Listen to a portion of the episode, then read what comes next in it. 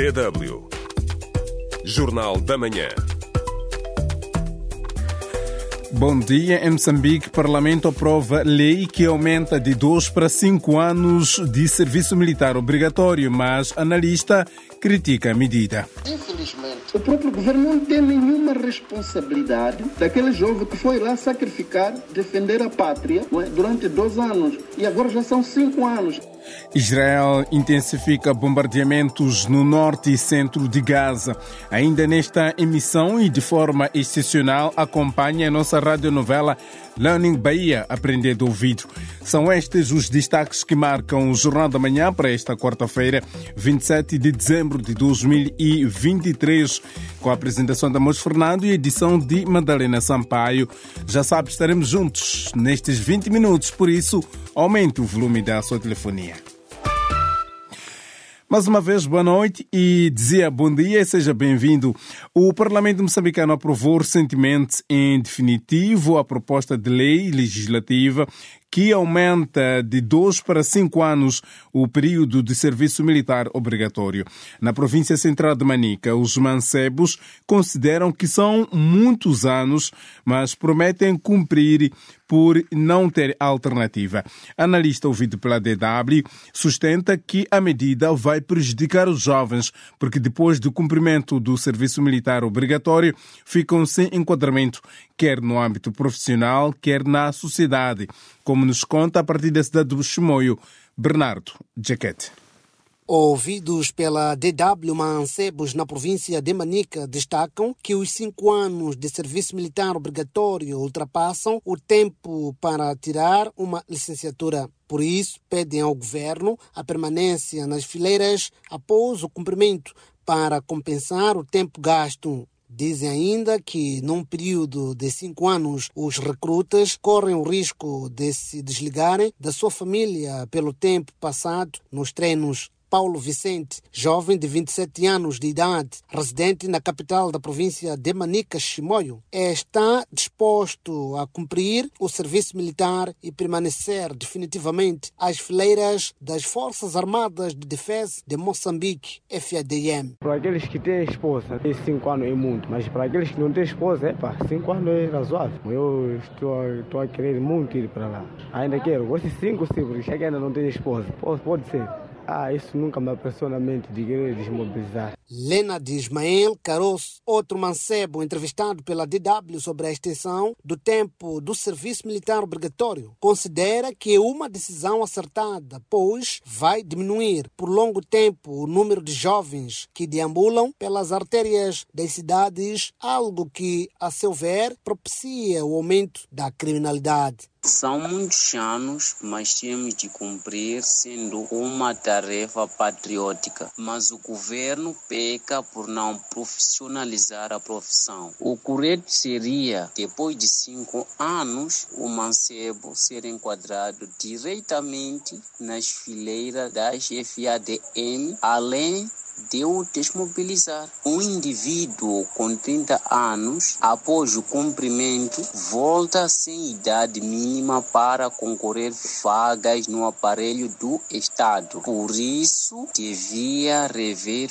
mais uma vez para cautelar alguns pressupostos. Já o analista Sandy Carbona entende que os cinco anos do serviço militar obrigatório serão um desperdício para os jovens que ingressarem neste período pois ficarão marginalizados após o cumprimento. Mas infelizmente aqui em Moçambique não se olha para essa questão de o momento pós o cumprimento. Olha-se apenas um jovem tem que ir lá para cumprir. E depois do cumprimento ele fica a sua sorte. O próprio governo não tem nenhuma responsabilidade daquele jovem que foi lá sacrificar, defender a pátria é? durante dois anos. E agora já são cinco anos. Desmoio para DW Bernardo Jequete. Muito obrigado, Bernardo Giquete. E no nosso espaço de ouvinte, perguntamos hoje qual é a sua opinião sobre o aumento de dois para cinco anos o tempo de serviço militar obrigatório em Moçambique. Para já, Carlitos Martinho escreve-nos, diz que por falta de emprego já era a última alternativa para os jovens ingressar ao serviço militar obrigatório. Esta é, para já, uma forma que o governo encontrou para proibir os jovens de se eh, candidatar à tropa. Filomeno Macuacua diz que devem dar mais formação profissional aos soldados neste período de cinco anos. E Alexandre Zito diz que cinco anos é muito tempo três seria o suficiente. Mas comentários ainda neste espaço do jornal, você também pode participar e saiba como. Pode responder à pergunta do dia no Facebook da DW África. facebook.com barra DW Português. Estamos à espera das suas reações. DW Notícias.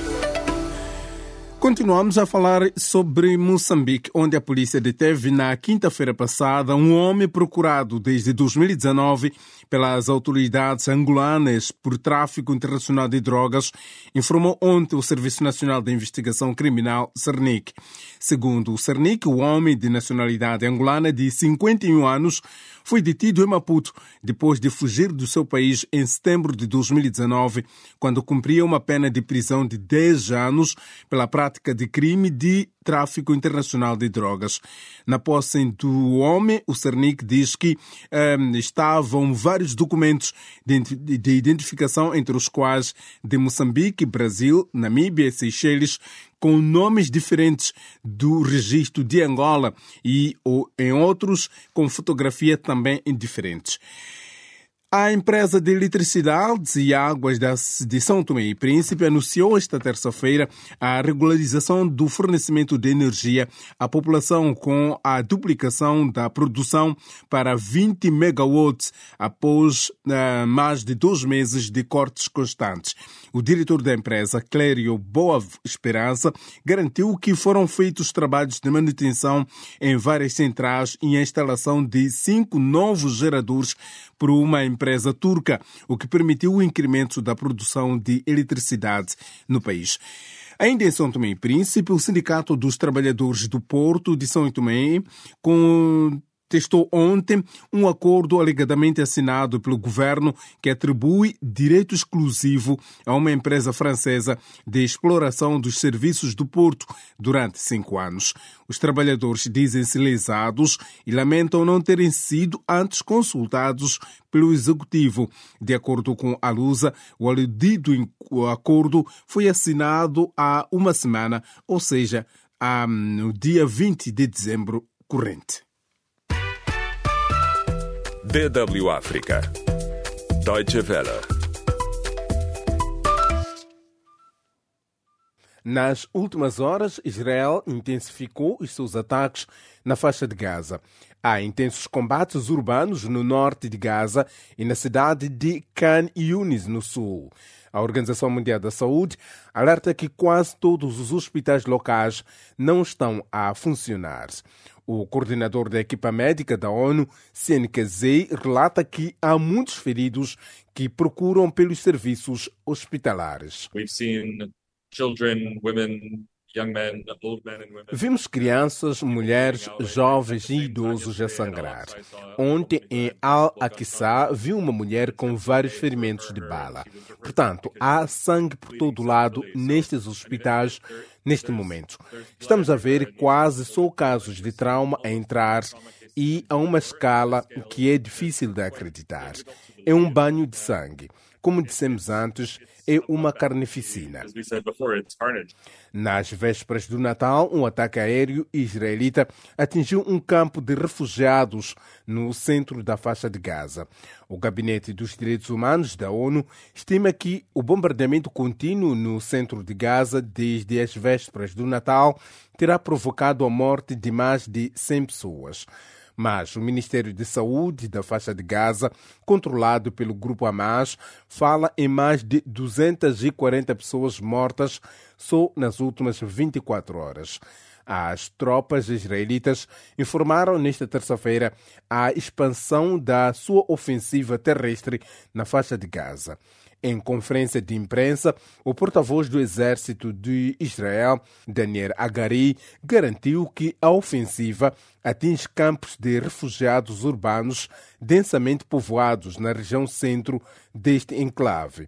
Os Estados Unidos apelam para que Israel reduza as vítimas civis.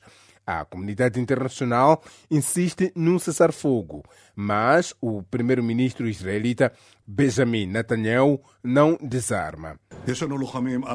Temos combatentes no terreno, por vezes também no subsolo, e temos olhos no céu.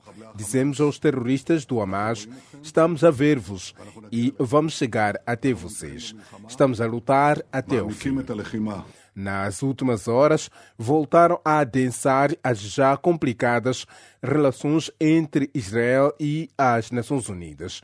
Nesta terça-feira, Israel confirmou que não vai prorrogar e conceder automaticamente novos vistos a funcionários da ONU. Elion Levy, porta-voz do governo israelita, acusa funcionários da ONU de encobrir o Hamas. Ao não condenarem o Hamas por desviar a ajuda, têm sido parceiros cúmplices da estratégia de escudo humano do Hamas desiludir ao mundo. Estamos a exigir uma responsabilização global. Até o momento, ainda não há uma reação formal da ONU sobre este último posicionamento israelita. No entanto, ainda nesta terça-feira, a ONU anunciou a nomeação da antiga vice-primeira-ministra dos Países Baixos, Sigrid K., para o cargo de coordenadora da ajuda humanitária e reconstrução de Gaza. A sua nomeação é determinada por uma resolução do Conselho de Segurança da ONU adotada na última sexta-feira que exige a entrega de ajuda humanitária em grande escala a Gaza.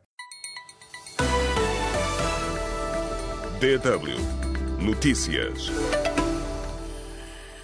Pelo menos 140 pessoas morreram após um ataque de homens armados durante três dias a duas dezenas de comunidades em aldeias remotas no estado de Plateau, no centro do norte da Nigéria, disseram esta terça-feira fontes locais. O ataque começou no sábado e só parou na segunda-feira de manhã. Várias casas foram incendiadas. Há pouco mais de 300 pessoas feridas e o ataque é atribuído à crise de agricultores e pastores do país. O, o popular opositor senegalês Osman Sonko, que está preso, apresentou a sua candidatura às eleições presidenciais de fevereiro próximo junto do Conselho Constitucional, informou ontem um membro do seu partido. Na semana passada, o representante de Sonko tinha sido impedido de recolher os documentos necessários para a candidatura do opositor junto da Direção-Geral das Eleições. O presidente ucraniano Volodymyr Zelensky disse esta terça-feira que que a Ucrânia deve produzir no próximo ano de forma independente ou com parceiros todas as armas necessárias para garantir a proteção contra quaisquer formas de agressão russa. E a Comissão hum, dos Negócios Estrangeiros do Parlamento Turco aprovou ontem o pedido de adesão da Suécia ao Tratado, dizia a Organização do Tratado do Atlântico Norte, NATO. A Ucrânia e a Hungria estavam a bloquear a adesão da Suécia à NATO através de sucessivas exigências. Entretanto, o secretário-geral da NATO, Jens Stoltenberg, congratulou-se com o passo dado pela Turquia e disse esperar esperar que rapidamente os dois países ratifiquem os processos de adesão da Suécia, o que tornará a NATO mais forte. E depois, uma delegação norte-americana de alto nível desloca-se hoje ao México em nome do presidente Joe Biden para negociar com as lideranças mexicanas novas medidas migratórias mais restritivas perante o aumento do fluxo junto das fronteiras dos Estados Unidos. Já a seguir, acompanhe mais um episódio da nossa radionovela Learning Bahia. Aprender do ouvido, boa escuta. DW Learning by Ear Aprender de ouvido.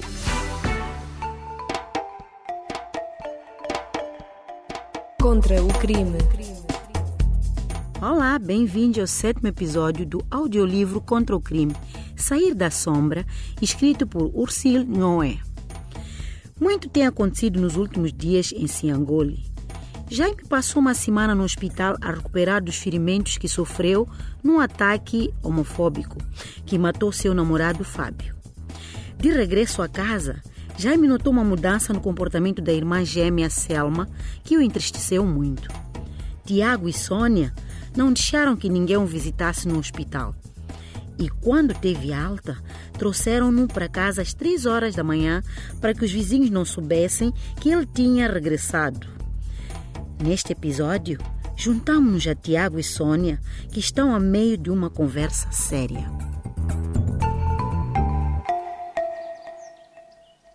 Sônia e Tiago já estavam acordados há uma hora e Tiago continuava a fazer conversa. Estive a pensar nisto de todas as perspectivas possíveis e não consigo perceber onde erramos na educação dele. Como é que isto lhe aconteceu? Suponho que vamos ter de aceitar que falhamos. Para Sônia parecia que Tiago a estava a culpar e ficou magoada.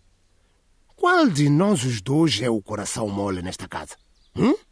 Não ouses desrespeitar-me assim, Tiago. Tiago respondeu. Eu já lhe disse que penso que acho que o melhor seria tentar a terapia de conversão. Até já encontrei uma clínica na capital. Penso que é a melhor maneira de fazer o nosso filho parar de caminhar para o abismo. Sônia saltou da cama e pôs-se à frente do marido com as mãos nas ancas. Não! Ele tem de se submeter a um exorcismo de sete dias. Uma purificação total, disse ela. Tiago, o Jaime foi amaldiçoado.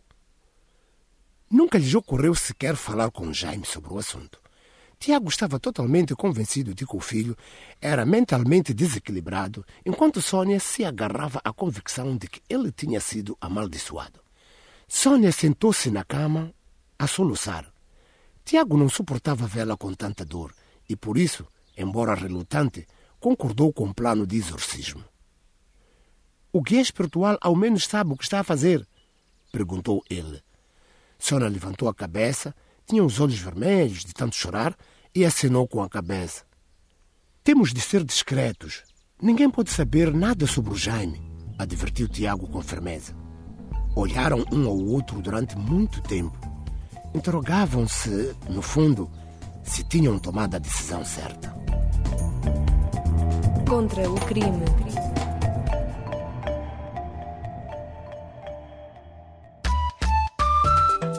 DW Espaço do Ouvinte. Destacamos neste jornal que o Parlamento moçambicano aprovou recentemente, em definitivo, a proposta de lei que revê de dois para cinco anos o período de serviço militar obrigatório em Moçambique. E no, na, no nosso espaço de 20 perguntamos qual é a sua opinião sobre este aumento de dois para cinco anos do tempo de serviço militar em Moçambique. Para já, Nelito Armando diz que eh, este governo só aprova coisas contra o governo. João Dick comenta que todo esse tempo gasto para depois desmobilizar é muito. E depois Jalmadini Jamal diz que a solução é não se inscrever para o serviço militar obrigatório. Como uma pessoa vai se inscrever com 20, 20, 25 ou 27 para depois desmobilizar com um, 30 ou 32 anos? Questiona este nosso internauta. Ma, na Maguma na Maganja escreve que o governo moçambicano sempre pensa em prejudicar os jovens. Daí que os jovens, eu como jovem, não estou de acordo com este aumento. Alguns Augusto Sumaína diz que esses hum, só aprovam leis, mas que depois fazem sofrer os filhos dos pobres. E depois Guimarães Mohamed diz que não preciso ir para o serviço militar obrigatório, vou batalhar sozinho a vida. E também eh, Joel Zacarias diz que hum, isto vai também prejudicar os filhos dos pobres. E fechamos com a mensagem para já de Amilcar dos Santos, que diz que chegou a hora dos jovens não aderir em massa ao serviço militar obrigatório obrigatório. E nós colocamos assim ponto final este Jornal da Manhã, que teve a edição de Madalena Sampaio e a apresentação de Mois Fernando. Já sabe, voltamos a cruzar caminhos amanhã. Até lá, fique bem e boa semana.